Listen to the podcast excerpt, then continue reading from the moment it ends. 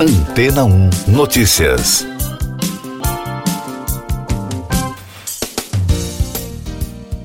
Bom dia. Um estudo internacional financiado pela NASA e pela Agência Espacial Europeia mostrou que as camadas de gelo da Groenlândia e da Antártica estão derretendo três vezes mais rápido do que há 30 anos atrás. Para chegar aos novos números, que a comunidade científica chama de alarmantes e devastadores, os pesquisadores analisaram 50 registros de diferentes satélites. De acordo com um estudo de 1992 a 1996, as duas camadas que contêm 99% do gelo de água doce do mundo encolheram 116 bilhões de toneladas por ano. A extensão equivale a dois terços de toda a Antártica. Na Groenlândia, o estudo mostrou que de 2017 a 2020, o derretimento médio anual da região foi 20% maior ao ano do que no início da década. E em relação ao início dos anos 1990, a estimativa é sete vezes maior que o encolhimento anual neste período. Mark Series, diretor do Centro de Neve e Gelo dos Estados Unidos, afirmou que, enquanto a perda de massa da Groenlândia está superando a da Antártica, há áreas mais problemáticas ao sul, especialmente o comportamento da geleira Thwaites, que foi apelidada de geleira do juízo final. Além do impacto da fauna e flora das regiões, levando à extinção de diversas espécies, o derretimento das geleiras provoca aumento do nível do mar. De acordo com um pesquisador da Universidade do Colorado, nos Estados Unidos e ex-integrante da NASA, Walid Abdalati, os resultados da pesquisa já antecipam consequências muito preocupantes para todo o planeta. Isso é importante porque o aumento do nível do mar deslocará ou afetará financeiramente centenas de milhões de pessoas, se não bilhões, e provavelmente custará trilhões de dólares, disse o cientista. A principal autora do estudo, Ines Otazaka, da Universidade de Leeds, no Reino Unido, reforçou que a perda acelerada da camada de gelo é claramente causada pela mudança climática. O ser humano é o principal responsável por estas mudanças e, por isso, segundo ela, existe a necessidade urgente de realizar ações efetivas de controle. Mais destaques das agências internacionais no podcast Antena 1 Notícias.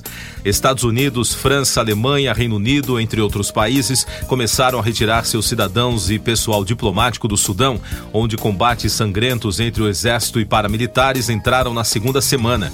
A violência no país no Nordeste africano, de cerca de 45 milhões de pessoas, teve início em 15 de abril entre o exército do general Abdel Fattah al-Burhan, governante de fato do Sudão desde o golpe de 2021, e seu rival, o general Mohamed Andami Daglo, que comanda as forças de apoio rápido. Ainda sobre a violência no Sudão, os confrontos acontecem principalmente em Khartoum, a capital, e na região de Darfur, no oeste do país. Segundo a Organização Mundial da Saúde, mais de 420 pessoas morreram e 3.700 ficaram feridas até agora. A violência também deslocou dezenas de milhares de pessoas para outros estados no Sudão ou nos vizinhos Chad e Egito. Centenas de pessoas se manifestaram na cidade de Idlib, no noroeste da Síria, para protestar contra as recém-ativadas relações entre os países árabes e o governo do presidente Bashar al-Assad. Segundo a agência France Press, Damasco foi isolada pela repressão de 2011 a um levante popular que se transformou em uma guerra. Mas o terremoto de 6 de fevereiro permitiu o governo sírio se reconectar com muitos países da região. O grupo terrorista Estado Islâmico no Grande Saara conseguiu se estabelecer como a força dominante no nordeste do Mali e agora pretende expandir-se para os vizinhos Níger e Burkina Faso. Segundo uma reportagem da France Press, menos de um ano depois da saída dos últimos soldados franceses do país, em agosto de 2022, a organização jihadista ampliou seu controle na zona árida do Sahel, conhecida como a Tríplice Fronteira, sem poupar atrocidades.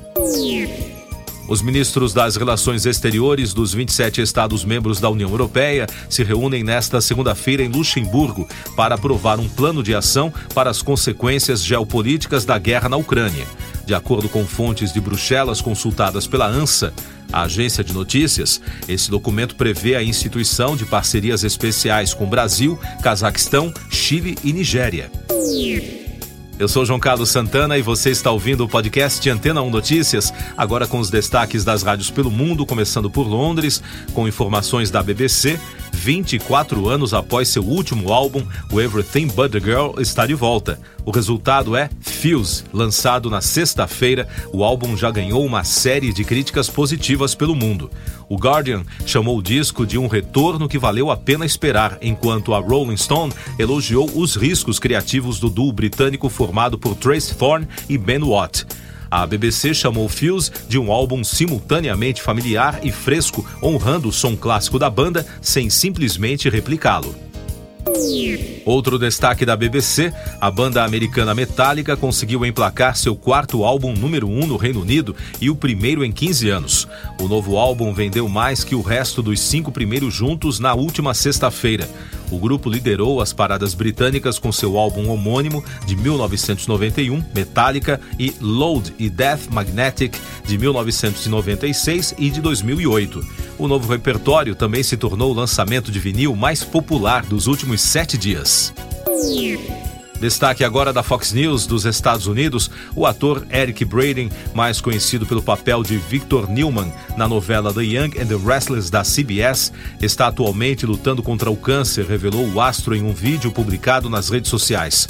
O ator alemão, de 82 anos, compartilhou com os fãs que, enquanto se recuperava de uma cirurgia no joelho, começou a ter problemas na próstata.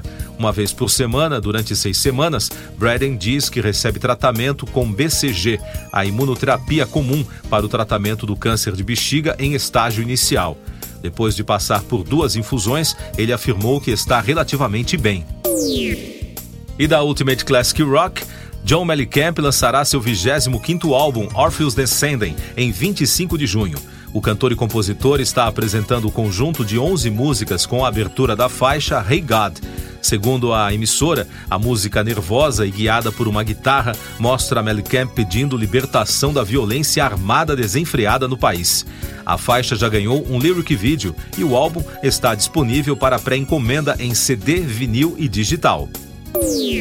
Siga nossos podcasts em antena1.com.br. Este foi o resumo das notícias que foram ao ar hoje na Antena 1.